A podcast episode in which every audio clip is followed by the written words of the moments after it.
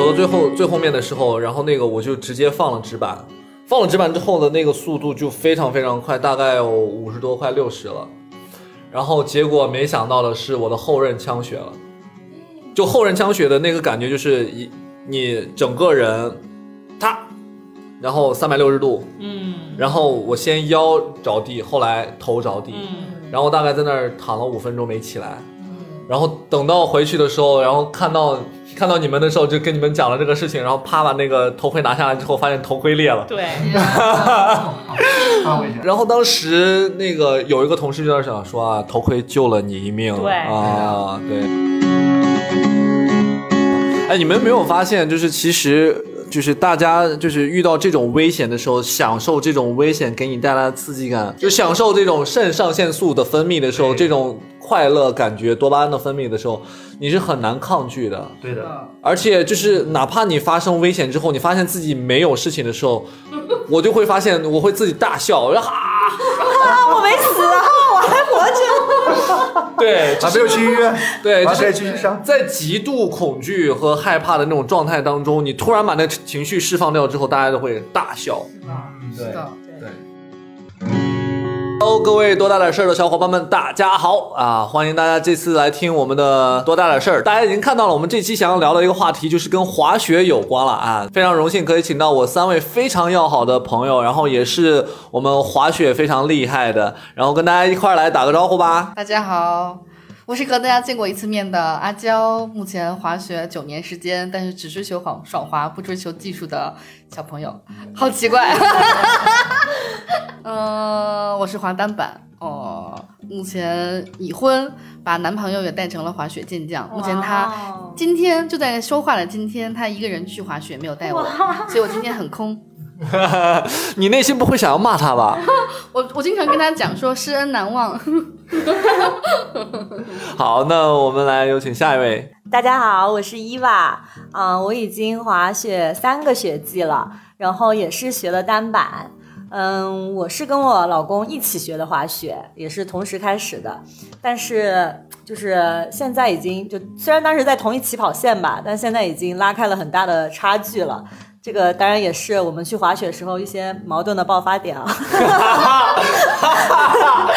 谁拉开了谁？就是，哎呀，我是那个拖油瓶，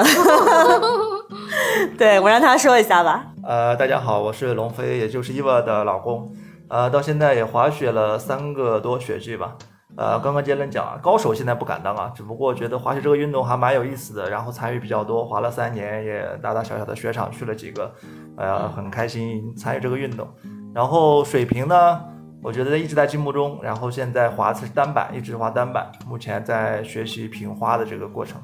嗯，非常好啊！你看，这很厉害。你看，今天我请的这个嘉宾，就是我们三位朋友啊，都是非常的虐心。你看，都是一对儿一对儿的，都是已经已婚人士，然后就是啊、还能享受这样子两个人一起出去玩，然后去做运动的这样子一个关系，我就非常的羡慕。对，那今天也是，就是跟。为什么要把他们叫过来？就是首先呢，他们是从事了很长时间的，像阿娇已经累计花了八十多天，嗯，对对，八十多天的这样子的一个经历，就是当时就就非常的厉害了。就是像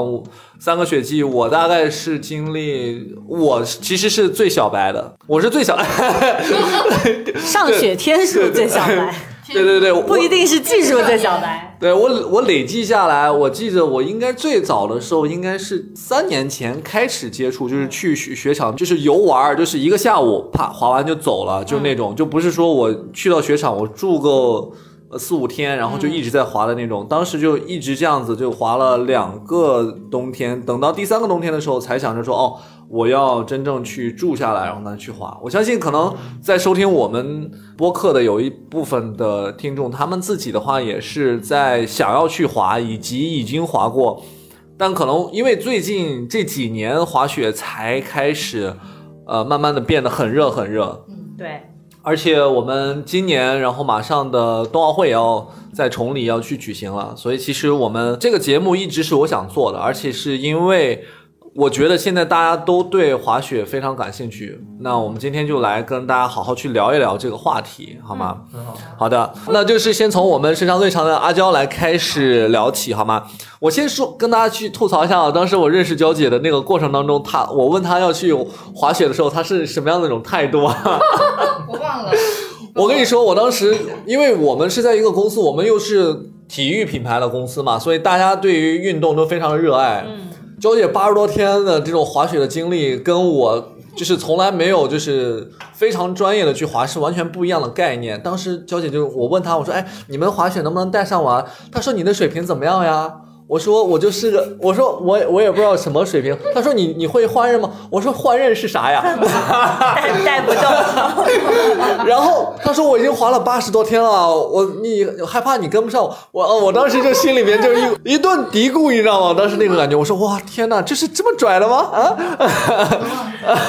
当然，当然后面事实证明，确实当你滑了单板入。入了坑之后，确实就觉得还挺那个什么的，就是挺挺好玩的，并且也是有一定难度的啊。我实话实说啊，我就花了三天时间就学会了换刃啊。在在凡尔赛呢。啊，对，来来来，呃，我们来娇姐来跟我们聊一聊你自己的一些滑雪的经历。好的，谢谢。首先要跟 Jalen 说声抱歉啊，我都 我都忘记当时对他的态度是这样的恶劣啊。但是我对我老公也是一样的。嗯，我接触滑雪其实是是在二零一二年很早的时候，那个时候呃在工作的呃有一年年会，呃公司同事们决定说要去滑雪，然后就带我完全。什么都不知道的小白去了北京一家叫军都山的中型雪场，当时带我滑雪的是一个滑了一天的人，我是滑零天的人，然后我们就在一个初级道上一直在练推坡，那个现在明白是叫推坡，当时也不知道自己是在干嘛，然后经常角度不合适就直接就是唰的一下就滑下去了，然后整个一天我不知道我摔了多少跤，我只知道我起来之后第二天我的尾椎我觉得应该是有粉碎性骨折的症状，那么严重，很严重，差不多一个月没有办法躺着或者是坐着，只能趴着或者侧卧，还挺可怕的。但是就是那个时候喜欢上了滑雪，从此之后就每一年只要有假期都会去东北去滑，滑个四天三夜或者是五天四夜四夜的这样的行程。然后现在呢，哎，对我我想插一句的话，就是这是是不是东北人就是骨子里边的那种基因，然后就滑 滑雪的这种基因就一下就有了。我觉得有可能是因为就很爱雪，也不怕也不怕冷。当然，滑雪是个小时候觉得是高危的运动，在电视里经常看到有那种空中翻滚的那种自由式的滑雪，觉得应该此生不会去接触的，也无法想象。但是我觉得现在就是大滑雪比较普及了，也没有那么难。就我觉得东北人可能还是有一些天分吧，毕竟从小就在这个雪地里摸爬滚打长大的。哎，对我我听说好像是有当时你们就是那个操场里边啊，就是直接弄成冰，然后大家上体育课的时候就直接是在操场里边滑冰，有滑冰课。滑冰课是有的，这个是真的有，因为我们会有溜冰或者是旱冰这样的课程，但是每个学校都不太一样。我们学校没有，因为学校比较小，但是滑冰基本上是从小东北的小朋友们都会的这个基本课程之一，真的是这样子。所以这个平衡感是一早就刻在骨子里的。对，冰雪运动从小参与，就习大大三亿人上冰雪，从我们小时候就开始了。哎呀，听到这里还是挺羡慕这个东北的小伙伴啊，从小可以接触雪，让南方的完全就没有看到过雪，只能去一些冰箱啊什么的地方。啊冰箱冰箱啊，对，龙飞是在上海，呃，其实我家是在郑州啊，但是小时候接触过雪，但是真正滑雪其实来了上海之后才去开始去滑的。嗯，其实从小我也接触过这个滑雪，是那时候爸妈可能周末没事儿玩的时候，冬天带你去那种，呃，就算很不入流那种雪场，可能只有一个雪坡，然后三五十米，但是呢，野雪啊，雪。野雪，哎，野雪玩的很高级啊。那个什么叫野雪？因为它可能造一次雪，然后你滑个一星期，它就不再造了，所以那个雪就很乱，这个很野这种感觉。但是呢，仍然玩的很有兴趣。然后那时候可能就滑个一下午啊什么，完全不知道怎么滑，也没有人带，然后就各种摔，但是觉得很有趣。然后可能滑过一两次，但真正开始滑雪，其实在三年前，是在一个朋友的这个呃怂恿下，然后我们正好六个人成了一个团，然后有一个师傅，一个人还是个女生带着我们滑，因为师傅他只会滑单板，那我们没有选择，没得选择，只能也滑单板。然后去之前以为单板哇，这个一滑就是可以像视频上滑的那么帅，结果发现前两天都在各种摔。然后再学前刃后刃，也就是最最基本功，一点速度都没有这种感觉。嗯，然后还好啊，我算这一波里面六个人学的比较快的。课代表啊，对他们都叫我课代表，因为两天就学会了换刃，然后第三天就可以滑到终极道。虽然也是连滚带爬连换刃换滑下来，对，差不多。但是这一次的行程就整个爱上了这个运动。然后当时去的是东东北的这个长白山的这地方，然后之后的两年也每次都去了这个地方，我觉得还是蛮好的。等一下我们可以更多的来讲一讲。嗯嗯，来一般我我就跟龙飞一样，也是师傅带入门，就是属于班里面比较拖后腿的学生吧，就没有课代表那么勇敢，因为课代表确实，其实课代表摔的是最多的，但他进步也是最快的。我当时就特别怕摔，我还买那个粉色的小乌龟小屁垫儿垫在那个屁股后面，还给它取了名字叫粉皮儿，跟自己养的宠物一样。上次我们一块儿去的时候，你也带了那个小乌龟。对对，他陪了我三年两年半吧，就是在我上一个雪季的就还没有丢掉滑雪，对，而且还没有坏。是的，我最后就是上个雪季我才把它脱下来。嗯，所以非常感谢那个小乌龟，要不是它的话，我估计就是今天还在那儿推坡呢。对。对，所以我们也是一块儿学的单板，但是我实际上我以前滑过一次双板，也是跟阿娇一样，在年会里面就是组织我们团队团队一起出去运动的时候，去那个室内的冰箱绍绍兴乔波去滑了双板，那是二零一二年，那个时候整个冰场里面雪场里面大概几十号一百来号人吧，就只有一个人滑单板。但是我觉得那个滑单板的小哥哥帅呆了，虽然我也看不见他脸，因为全都罩起来了嘛，但就是觉得很帅。就他一个人猛在那练动作，你看现在已经差不多九年过去了。如果我如果他现在还在玩的话，他应该是现在圈子里面那些大 pro 之一。嗯，哦，很可惜那时候没问他要一个名片。哎，哎呀，龙飞龙，你在说这段时候，龙飞一直在那汗那个冷笑，你知道吗？哎，哎呀，什么啊？怎么回事？哎，没关系，我觉得我觉得这个大 pro 看不上他的水。最后，最后可能跟我成了好兄弟。雪场无夫妻啊！雪场滑雪的时候大家都是兄弟 啊。那这这个事儿我们等一下可以聊一聊。就是那我也自己来跟大大家分享一下，就是我当时因为我是在西安。西安第一次去雪场里面滑的时候，就是游客滑三四个小时，四个小时。但是我是从头到尾一口气都没歇，而且我们当时比较牛逼的地方在于，我们完全就是连头盔都没有，就是上去所有东西都是连雪服都是雪场的，然后所有东西都是那个，然后就上去，然后就我就觉得哇好帅啊，然后啪就是直接我说初级道不用上，然后啪就直接中级道。单板吗？单板单板，我们当时。但是那种初中级道跟那个什么还是不一样的，就是我们那边的那个中级道，其实跟呃比较厉害的大的雪场里面的初级道差不多，或者是比稍微陡一点点。然后我一上去说，我靠，那我就直接上，然后就。就直接就上去，然后就我就直接放了直板。我当时根本不知道什么叫换刃，然后不知道就直接放了直板，然后越走越快，越走越快，就直接给摔了。我当时连头盔都没戴，这种我们俗称鱼雷。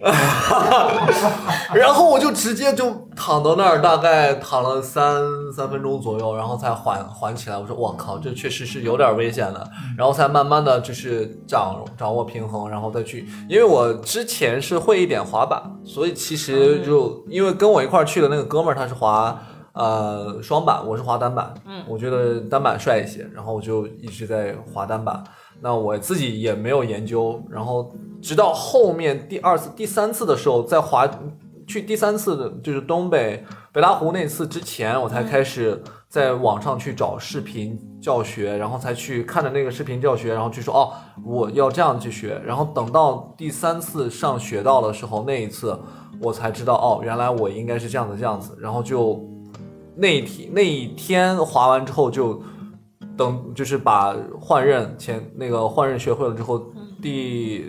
等于说花了第四天，然后就上了中高级道，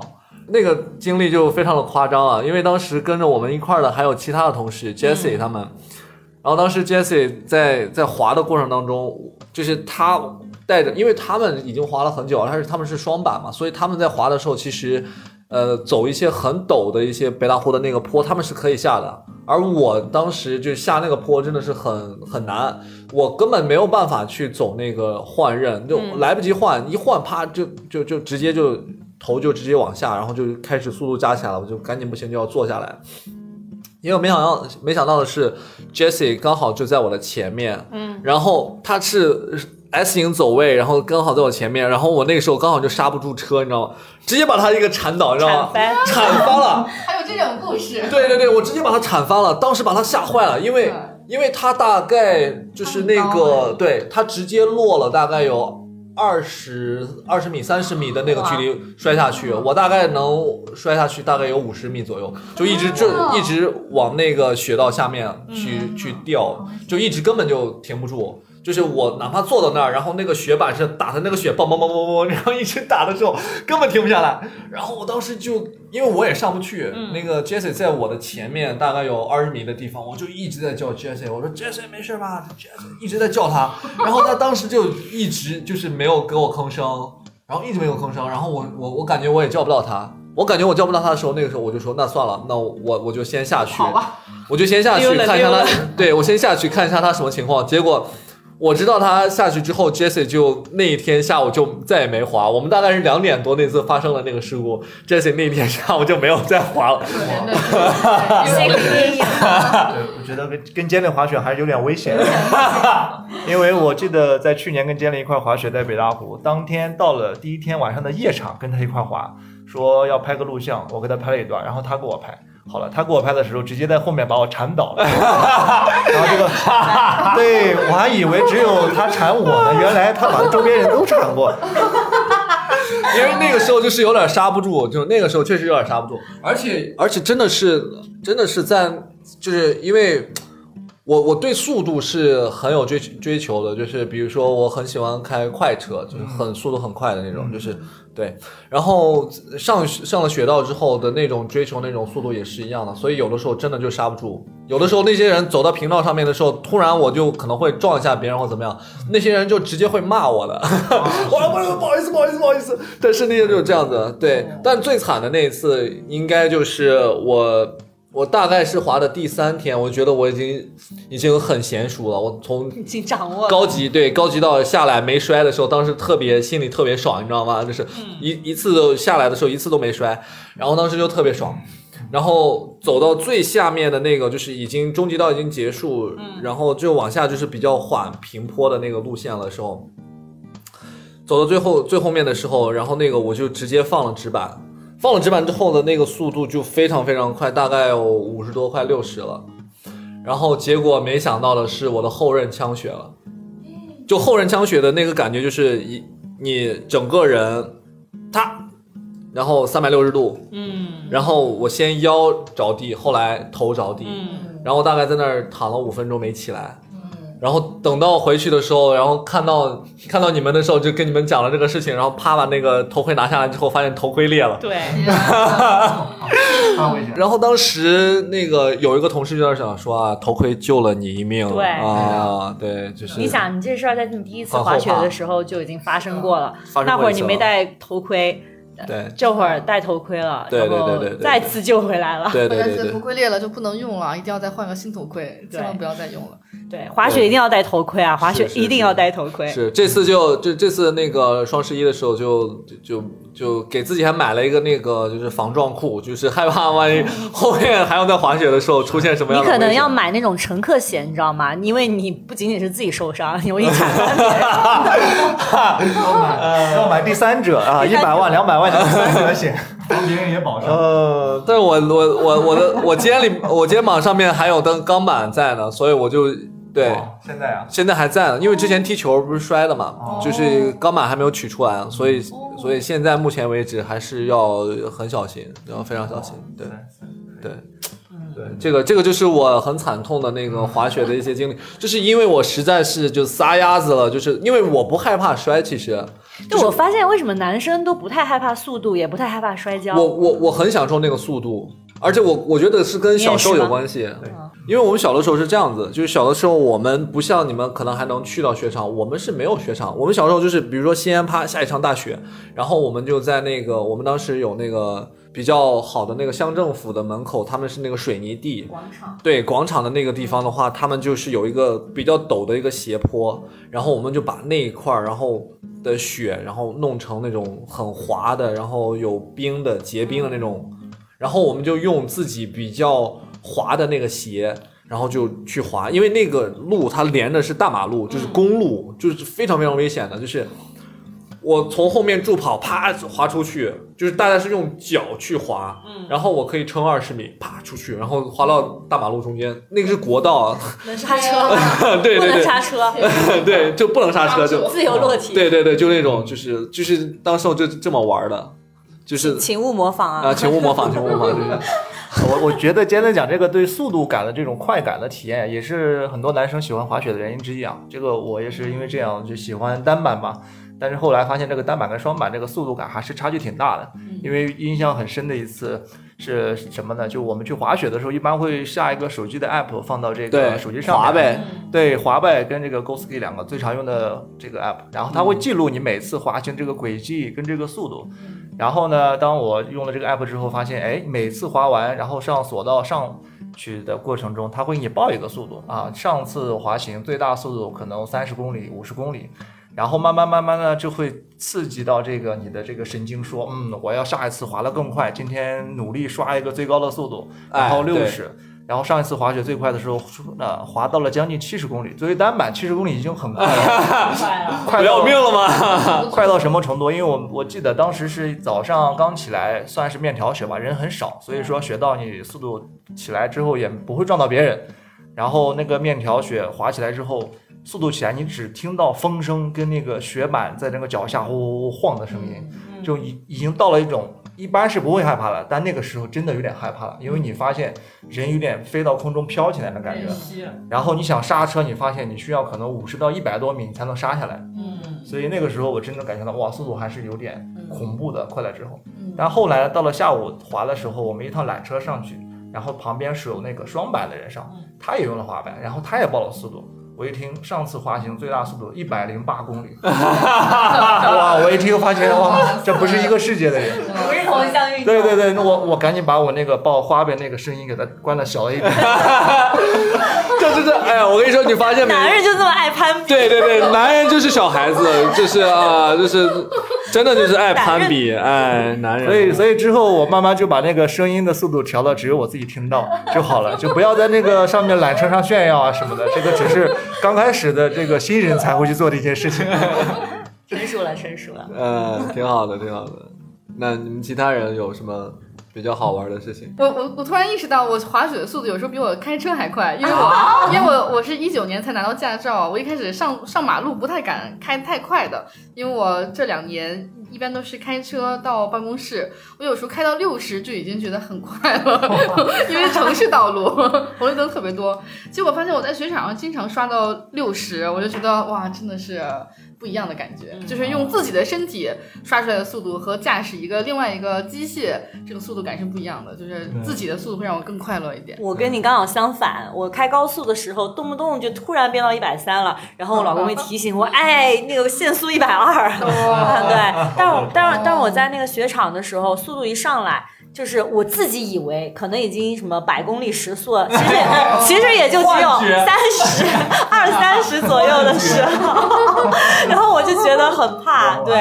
我记得我第二次去滑长白山的时候，在那个终极道小绅士那条道啊、然后我已经那天下午我就专门刷那个小绅士，我刷了大概有十三遍总共。但我刷到第七八遍的时候，我觉得这条路这条路已经很熟了，哪有个坑我都记住了，我应该怎么滑我都知道。然后我就说那就快一点吧，然后我就加快速度去去去滑。结果就是滑到一个陡坡下来，那个加速度一上来的时候，我觉得自己踩不住板。嗯，然后我就摔了，果然因为就自己心一虚，觉得我可能踩不住板了，就脚下动作可能变形了，或者是呛到了，然后就摔了，结果就摔到那个道那个网的外边去了，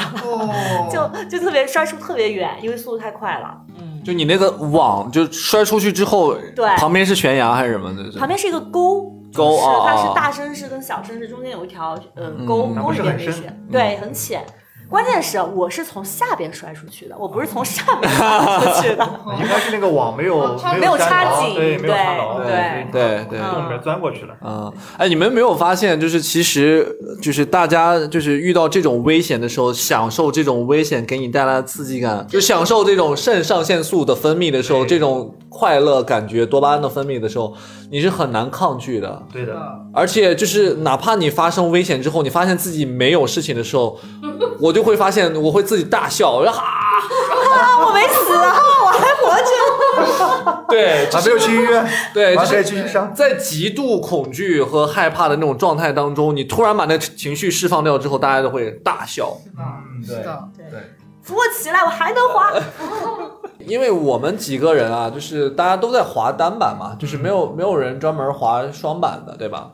我滑过一次在，在在呃雪场，在那个松花湖啊、滑，那是我第二次滑雪，滑了双板。结果就是被一群跟我们一块儿滑单板的同事忽悠着上了山顶，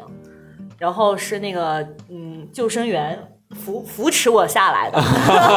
你不是坐 你不是坐缆车上去，然后再看看风景，然后再坐缆车下来？没有，就是你知道吗？就你跟一块儿一群朋友一块儿去，包括同事也玩的很好嘛。就一块儿去的时候，大家的那个不知道为啥，就是表现出来的这种行为举止，都会比你真实的水平要高两个 level。然后大家都说走啊走啊，一起去，然后你就会。也不想怂，就说好好好，然后就到了山顶。到了山顶，他们穿上鞋、穿着板，人就不见了，然后留我一个人在后面瑟瑟发抖，这怎么下去？对对对，我也是滑过一次双板，我经验是因为单板要穿鞋跟穿固定器嘛，就是一直要等一等，所以双板的小伙伴很不想等我们。有一次一起跟朋友去万隆滑雪场，我想说要不我也试一下双板吧，因为我的朋友是双板，我们两个就一起双板从一个中级道下来，我才发现原来双板真的是很很难，跟单板是完全不一样的。为什么这么说？因为我滑个几个弯儿，我的那个板就脱落掉了，还没等待我施展我的技术就已经掉了，所以觉得嗯，真的这个每个运动都要自己开始从头学起来的。呃，其实我们滑雪第一年啊，是我们当时只有五六个人去滑，然后到了第二年的时候，我们有一群爱打羽毛球的小伙伴啊，就是我们比较喜欢运动嘛，平时都爱打球，然后第二年我们就努力去怂恿我们那群打羽毛球的小伙伴，年龄也都跟我们差不多，都是年轻人，然后结果第二年这一喊啊，去了足足有二十号人。你想这像团建了，对，然后就像团建一样，但是我们直接就去到了这个北大啊、长白山那边，然后二十个人，有将近十个人都是第一次滑雪，啊，然后他们也想去体验一下快乐。其实一半人选的都是这个双板。有一个很有意思经历，就是很好的朋友，也是同事啊，然后一块儿滑。这个这个滑雪过程中，我们上缆车啊，我跟我老婆一块上缆车，然后上缆车上到一半，我们发现哎，那个雪道。栏杆的外面有一个人趴在那个雪上，因为他是摔出去了，摔到那个雪道外面，然后摆了个大字躺在地上还不动，你知道吗？就看起来很很搞笑的一个幕。然后我就说哇，你看这个人好傻叉呀，这个摔到外面摆了个大字躺在那个沟的半坡上面。然后我们就上缆车上去了吧，因为我们也要滑那个雪道。然后我们上去的时候滑下来，发现那个人还在，然后再滑进一看，哎，这不就是我们那个同事朋友吗？自己的朋友摔在了外面，哇，那个两米高的网竟然摔出去了。然后关键是他摔出去之后，他还很难爬上来，他花了好久才爬上来。你滑到边上，龙飞救我，龙飞拉我一把。哎，所以你不能去鄙视任何一个摔出雪道的人啊，这个可能是你朋友，也可能是明天的你。哎，这个说的很对啊，就是其实那你们自己滑单板和滑双板，你们自己感受有什么不一样？我的感受是，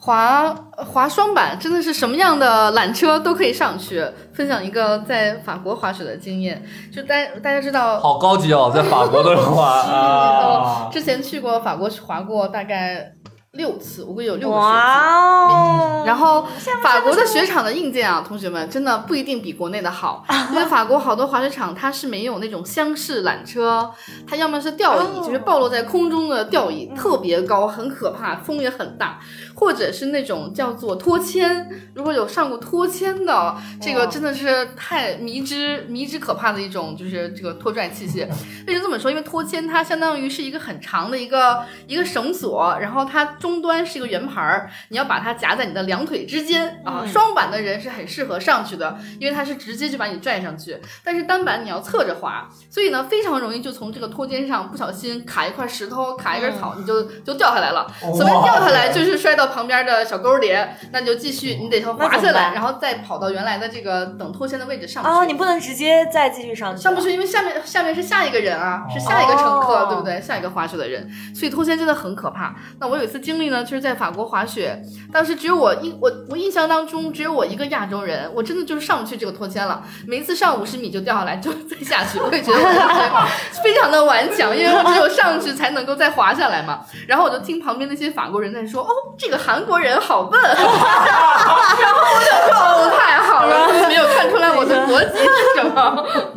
其实我是日本人，不是？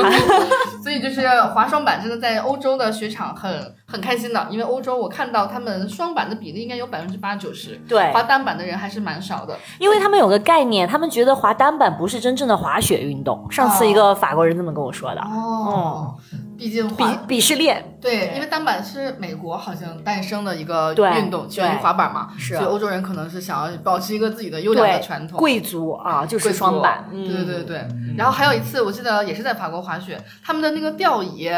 在呃要到终点的时候是不减速的，就是非常可怕，就是你要非常准备好才能从那个吊椅上下来，嗯，那个高度非常高。那作为双板也是很好下来的，但是单板从一个两米左右的高度跳下来，啊。再继续滑走，哇，我觉得真的是非常非常难。所以每一次我都是 get prepared，我要不好意思说一个英文，就是要摔一下，跳台跳台。太可怕了，非常可怕。那个还是没有点水平，还是不要去欧洲滑雪啊，不然那个丢人的时候，你只能说自己是韩国人。这个经历也挺有意思的啊，对对，那那我我们自我自己的感受，我就觉得就是呃，滑单板和双板来讲的话，我肯定是一直会选择单板，因为就是我觉得双板的那种动作呀或什么的。我我觉得不是很喜欢，比如说你像龙飞已经开始练平花了啊，平花就是开始要做各种动作，就是很帅。重点是开始练，就刚开始。对，很帅，就很帅，就是你你就会想要精进嘛，你对啊，就对，因为伊娃又是在那个呃轮滑部门嘛，然后你也接受那个那个呃滑板板啊、嗯。等等这些，你们自己也会做什么 Olay 啊什么的，然后去我不会做，不会做。但滑板跟滑滑单板、滑雪，还有那个冲浪，我觉得还是蛮相似的。是的，它都需要很好的，比如说平衡能力很平衡能力啊、核心力量啊、稳定性啊这种，我觉得还是有很大的一个相通性的。嗯，但我我说一个很搞笑的事情，这个也是，就是大家知道我们每个人都有自己的惯用脚嘛，左脚或者右脚。是比如说你滑单板，你可能是左脚在前；你滑右右脚在前，可能就是 goofy 这样子。像我的话，就是我滑呃滑冲浪的时候，我冲浪的时候呢，每一次都是左脚在前。因为跳起来之后，就是要有一个脚在前面，相当于控制方向啊，这样子。我每次都是左脚在前，我右脚不会，永远不可能在前面的。但是我学单板滑雪，我就是右脚在前。我在想，是不是因为当时教我的师傅朵拉她是右脚在前，所以我就学了个右脚在前，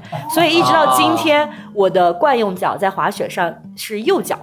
啊，OK，你看这个，这个就是跟对这个就是跟教练有关系，因为我最近有一段时间，我特别想要去学一个滑雪教练证，嗯。然后他们就说是其实那个教练证不难考。嗯。但是你要学会的就是你的左右脚，你的反脚，对你的反脚也要很你要滑好，得很好。你要滑的很好，你才可以教，因为你不知道你的学员是对呃，右脚在前还是左脚在前，就是所以要练、嗯练反脚，反脚练好了，其实呃，你相对来讲，你就可以能通过那样一个呃教练的一个考试。对，对，像嗯我觉得练反脚还是挺重要啊，因为这个我练到第二个学期就开始主动去练一练反脚，然后第三个学期练反脚练的比较多了。嗯，然后当时我教我这个教练，其实他现在到今天已经有八个学期了，然后他之前都没有练过反脚，一直是正脚，滑的非常好。然后呢，练的反，他看我们开始练反脚了，不行啊，我这个师傅不能落后啊，他也开始练反脚。结果呢，就上个学期，因为去的是北大湖，然后北大湖的雪道呢，它的特点就是比较适合中高级选手，雪道比较窄，然后有的地方没有围栏，有的地方没有围栏，一侧是悬崖就掉下去了，没有围栏；另一侧呢就是山，这个山沿着这个山壁就上去了。所以呢，他在滑的时候中间有一块速度太快了，然后呢用的是反脚，他想换到正脚，可能有点慌，结果就不知道该怎么换，一下就撞到那个山壁上，然后呢这个用手撑了一下这个山壁，速度太快，直接当场手就骨折了。哦，然后这是我们去的第二天的中午啊，其实他也就只滑了等于说半天，然后我们计划就在那待四天了。你你看，即使作为一个有滑雪经验八年的人，仍然还会摔骨折。骨折之后就当时立马就啊一点点的滑到山底下，因为当时也没有叫救援，因为他胳膊伤了嘛，他腿还可以动。啊，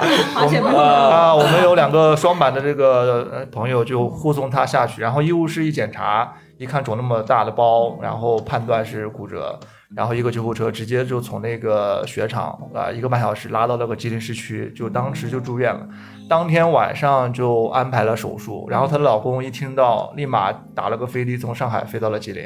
然后晚上陪他做手术，手术做完之后出来晚上十点十一点。然后第二天我们也去看了看，就我们因为我们都没想到，我们觉得应该受伤的都是自己嘛，结果就是我们这个当时是二十个人里面最有经验的人，他是先骨折的一个，然后到今天现在这个时候，他手里面还装着钢板，然后应该是到下周要。对下周去把这个钢板拆下来，然后但是呢这一年他都滑不了雪，嗯，所以怎么说这个也是一个极限运动，还是挺危险的，是，嗯，哎，你说的是我当时我们一起的朵拉。啊，朵拉，你也你也在，当时你也在只不过你对没有目目睹这个我案发现场。对对对，因为是这样子，因为他是刚来不久，然后我是上午滑完，下午我就走了，嗯所以刚好跟他错过了。我我看到你们当时在那个群里边据说这个在说这个事儿的时候，我已经在回来的路上了。啊，对对对早一点。对对，朵拉确实是我们的启蒙老师。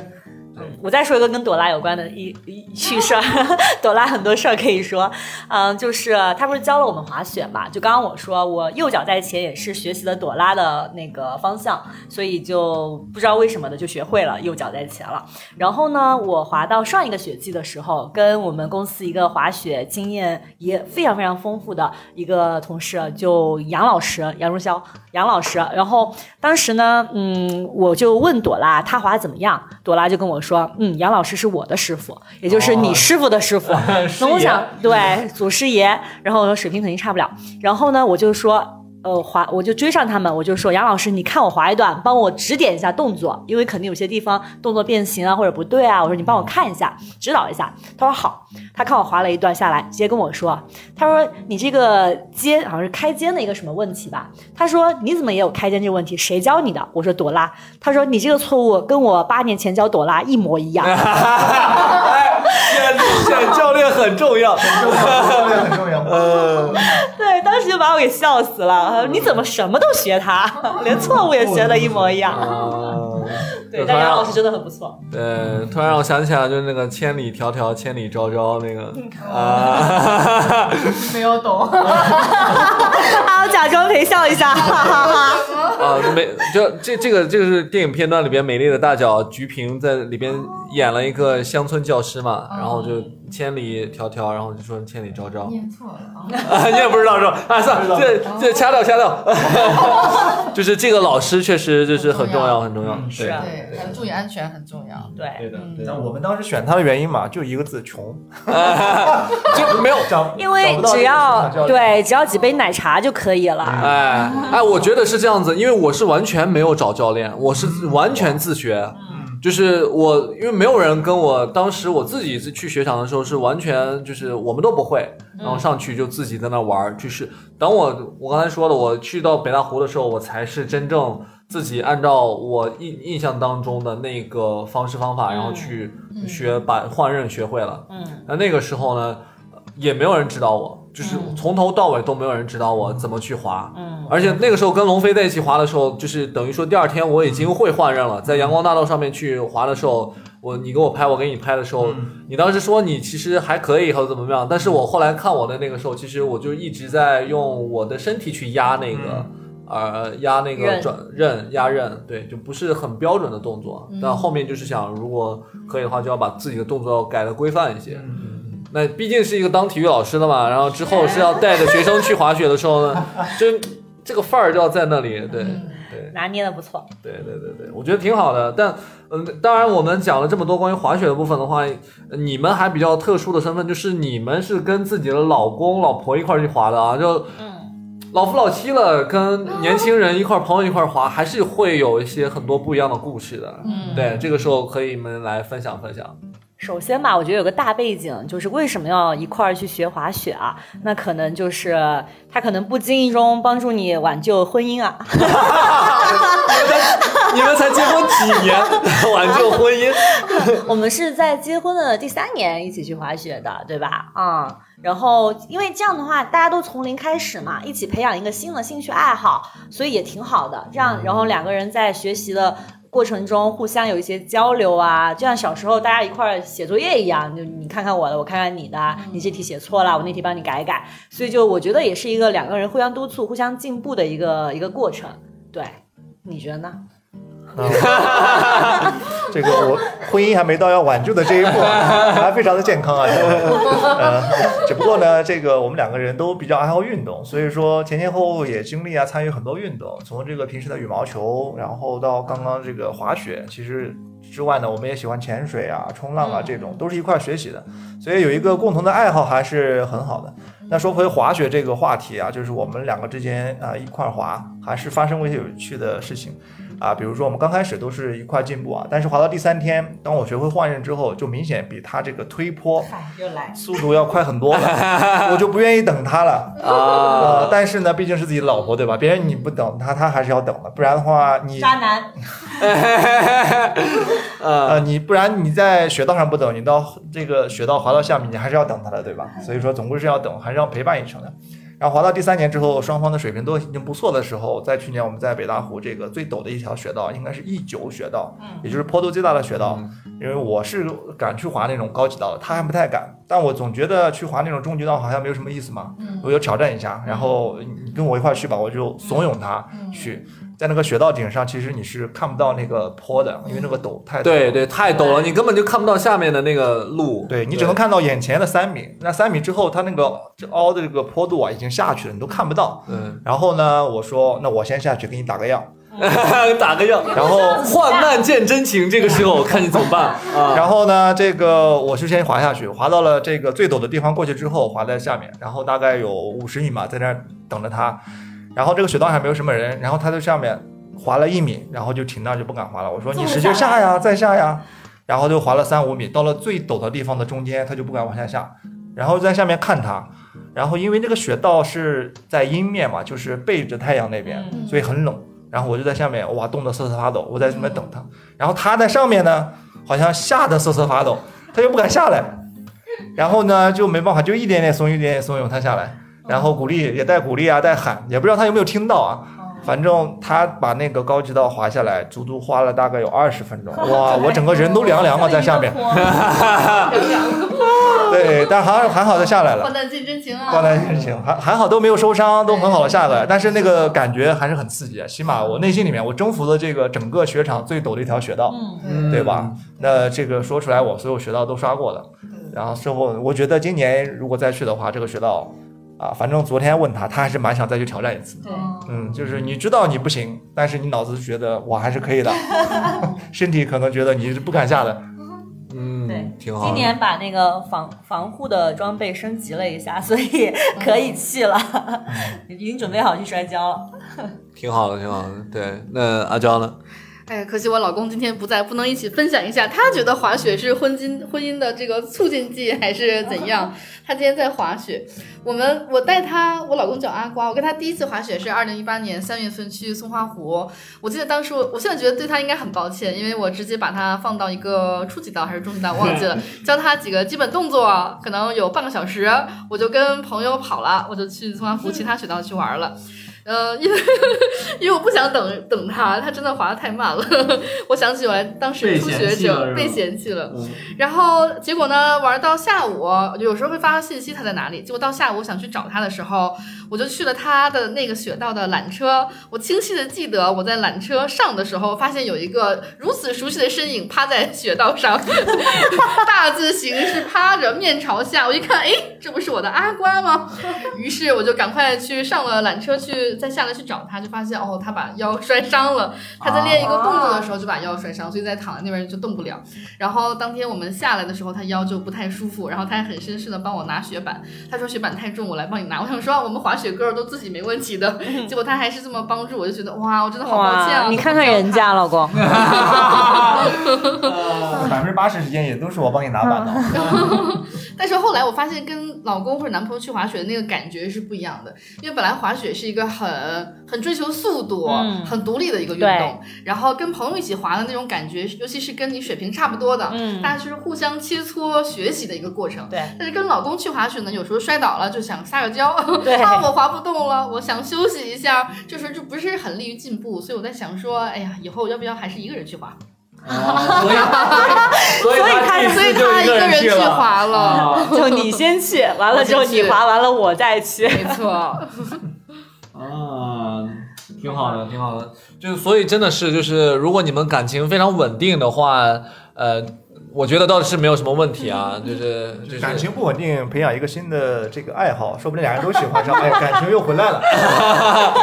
当然，当然，如果是一个人水平很高，一个人水平就是初学的话，如果是我的话，我很有可能像跟阿娇一样，就是我把我把他就丢在初级道，然后或者是给他找一个教练，然后让他来去教，然后我就自己去滑了。挺难的，这个就是，嗯，对，然后他肯定会心里，尤其是女生说。渣男啊！不好好帮我，就是这个这个跟那个什么，就是这种运动其实跟水平是有很大关系的。比如像打网球也是一样，如果你跟一个网球水平差很多的人去打网球的时候，你也会觉得好没意思啊，对，找不到乐趣。是的，因为一直在等待，一直在等待跪姿或者坐着等等。很无聊的，是的。不过我说到这个水平高低，我觉得另一个喜欢滑雪的原因是什么呢？就是因为我们平时参与别的运动，篮打篮球啊、踢足球啊、羽毛球，就你会遇到一些那种从小练家子出身，就是从小练过的人，然后你一发现哇，我这辈子都赶不上他，因为他们有童子功。但是滑雪好像相对会比较少，就大家都是成年之后慢慢参与的。对。然后呢，就我的水平现在跟你好像差距很大。但是我过两年，我多滑几次，哎，我就追上来了。对，所以我觉得大家的差距不至于说到那么大。我因为我可以追上你啊，可能现在会有些小孩开始滑，但是整个在中国的这个雪场里面，大部分人其实差距没那么大。是，所以我觉得啊，这个运动我可以玩，因为我慢慢慢我可以成为那个雪场的大 pro 啊。对，厉害。对对对对对，是的。是的，非常好，因为其实呃，国外他们是有这种滑雪的传统啊，因为你去什么阿尔卑斯山脚下，然后就开始滑雪什么的。嗯，我们是最近几年才开始就流行起来，然后大家开始做。所以你有的时候看那个雪场里边有一个小朋友，然后妈妈在后面，小朋友滑得很快，然后妈妈在后面给他拍视频，这种就是非常少见了。但是。你只要过去，但凡是个人，他就会一直是会看这种妈妈跟小朋友这样子的一个，我就觉得太帅了，非常帅。现在也慢慢越来越多了，有时候看视频，有个两三岁的小朋友滑单板就已经很厉害，就是很羡慕，好生羡慕这样的人。要是我小时候也是，我妈会滑雪带我多好啊！啊，对对对，但是你可以带你小朋友去滑，对吧？对 吧？如果如果如果如果想要生的话啊。对，那那后面的话，其实我们聊了这么多关于滑雪一些很有趣的话题啊，就是发生的一些很有趣的故事啊。当然，我们还是要再给一些就是我们的听众里面，那作为小白的，然后他们要初次要接触我来滑雪的时候，给他们一些呃你们值得去呃分享的一些建议啊，或者是你们觉得有一些注意事项啊，上面的话，然后你们都可以跟大家来介绍一下。嗯。小白，我觉得护具一定要一定要准备好，护膝、护臀、雪镜、头盔。另外，雪镜建议根据天气准备阴天镜和晴天镜两副。分享一个我也是在法国滑雪的一个经验，就是有一天天都快黑了，我还在带着我的晴天镜去滑雪。嗯，然后那一天我还忘记带我的近视镜夹片了，就是整个人的视觉是已经很昏暗的状态，然后又雪场要关掉，所以我就很着急的想要赶快滑到山下，没想到我就卡刃了。因为看不清，完全看不清雪道的状况，到底有没有硬的坡啊，还是有没有石头。卡人之后，整个前胸拍在了雪雪道上，非常的痛。然后当时法国的雪场几乎上没有人的，也没有巡逻员，我就我就我以为会有人来救我，结果没有。我在那边躺了大概三四分钟，直到脑袋清醒之后才起来。当时危险发生就是因为我的视觉不够好，就是戴了错误的雪镜，以及没有戴近视夹片。所以我觉得安全护具以及近视的朋友们可以多多呃好好的挑选一下自己的装备。对，然后这里面说到那个晴天镜、阴天镜的这个部分的话，我觉得比较好的就是我自己的感受，就是迪卡侬里面它有那个阴天镜跟晴天镜，就是一个阴天镜，然后你有一个夹片的那种可以，它往上一贴一对换啊，就是非常方便的。其实对对你们的产品上面还是有很多哎。不错，对对对就是一些我今年入了一副这个，对，就是有有一些对专门是为我们的从事运动的这些角度去考虑的。嗯，还有其他的吗？啊，说说到装备这个啊，我觉得这个滑雪这个东西啊，总的来讲还是挺烧钱的一个，非常烧钱，太烧钱了。太烧钱了。就咱就不说这个去东北这个路上的开销跟雪场，就装备这一块儿，我有一个建议就是说，你这个板是最后才要买的，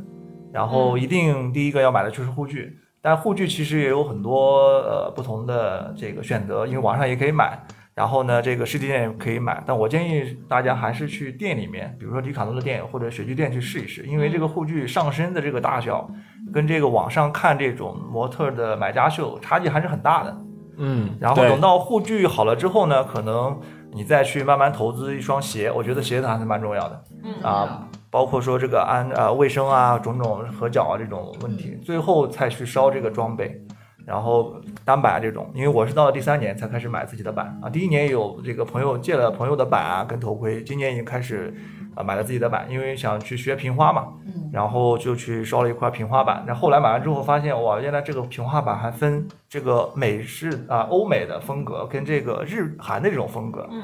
因为日韩的风格呢，就是日韩的那个平花是偏平地平花，就是你看它在那种平地上突然起来就可以转个好几圈，很帅。但是欧美这种平花呢，它是属于一个中间晋级的过程，因为他们转几圈之后，他们要干嘛？他们要去空中，去空中去跳，他们是为了这个跳台做准备的台，对对他们要在跳台空中这个很高的时候去完成这个旋转啊这个动作。所以呢，欧美这个平滑的板它又偏硬，然后这个日韩又偏软，弹跳可能会更好一点。嗯，所以说，我是建议大家这个在烧大件的时候，一定尽量最后才去考虑，因为雪板的东西很多也都不错。没有必要一上来去花太多钱去投资，并且这些参数什么的，你没有个几年的滑雪经历，你是都不知道、感受不到这些东西，看不懂的。对你，你买就是你买一双呃一个很好的这个板，发现后面又不适合自己的时候，你就很很痛心了，然后嗯花很多钱。对的对，对，对，当然就是我们滑单板最想要的就是最方便的就是 one step 的这种，就是啪卡上去这种是最方便的。是的，对。并且这个也跟这个雪场有关，就是如果你去的雪场雪道都比较长，其实这个是不是一个快穿影响倒不大，因为你滑个十几趟，可能你总共也就这个吸二十次这个鞋子。当然你如果说去的是国内这种内地的，比如说冰箱，我们讲这种室内的滑雪场，可能这个雪道很短，你滑一天下来可能几十甚至上百次啊，这个你要经常去穿脱鞋子，那这时候你这个衣服啊装备容不容易穿啊什么，这就很重要了。对所以，要根据你这个场地去做更适应的选择。嗯，而且我发现我其实大部分的人可能滑一个雪季也就滑个五六天，最多滑两次，十天累积下来已经很了不得，就算非常有钱的了。那我们我们有钱有闲，对然后我们跟有一般有一些人说什么，就是只要是冬季，就是整天看他在雪场里边，跟我们没有办法跟这种人比啊，就是这种人真的就是富二代，估计是。对，所以就是建议大家，你一一年就可能滑个那不到十天的时间里边，所以那你的这些装备，你可以就是一点一点去补。就龙飞给的这个建议还是非常好的。嗯，对。关于雪场方面的，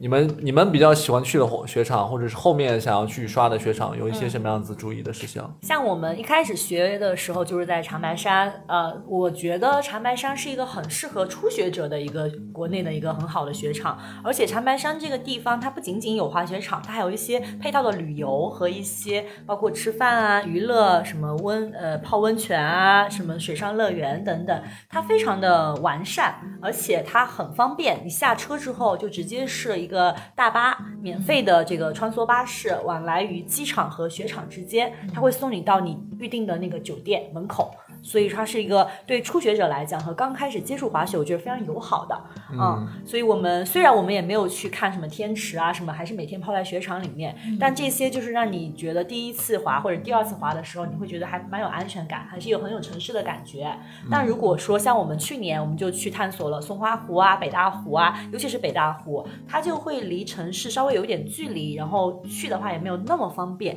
包括松花湖也是，你得专门包车或者打车过去，还有点距离的。它可能对于一些中级或者高级的爱好者来讲会更加友好一些。包括像我们去年去北大湖，我记得吃饭就是一个难题，因为它只有一个呃，整个二楼是很多个有点像大时代这样子的很多个小餐馆嘛。对，嗯，但是除此之外，你要再去到农家乐去吃饭，你就要自己去寻找，而且可能要开车半小时四十分钟，或者你要去吉林市区去吃饭，可能就要一个小时了，就不太方便。啊对嗯，但是就是因为我们之前在那个北大湖附近，就是的那个农家乐里边去吃饭的体验还是很好的，就是你它会有专门对铁锅炖的那种，啊。哎，对对对对，非常好，就是老板开着车，然后在酒店门口啪一接，然后我们就过去去吃，然后那个感觉还是很好的。你说的是上次那个突然熄灯，然后停电的那一次吗？然后那次你跟我们在一起吗？他不在，没有没有没有不在不在，我是跟伊娃跟 Jessie 我们一块去吃的，哦。对。对那一次那一次，对东北的话，我也是觉得我自己比较喜欢去北大湖，我觉得雪道的长短和难度都比较适合，宽度也很宽，宽度也不错，然后初学者少，就鱼雷少一些，对会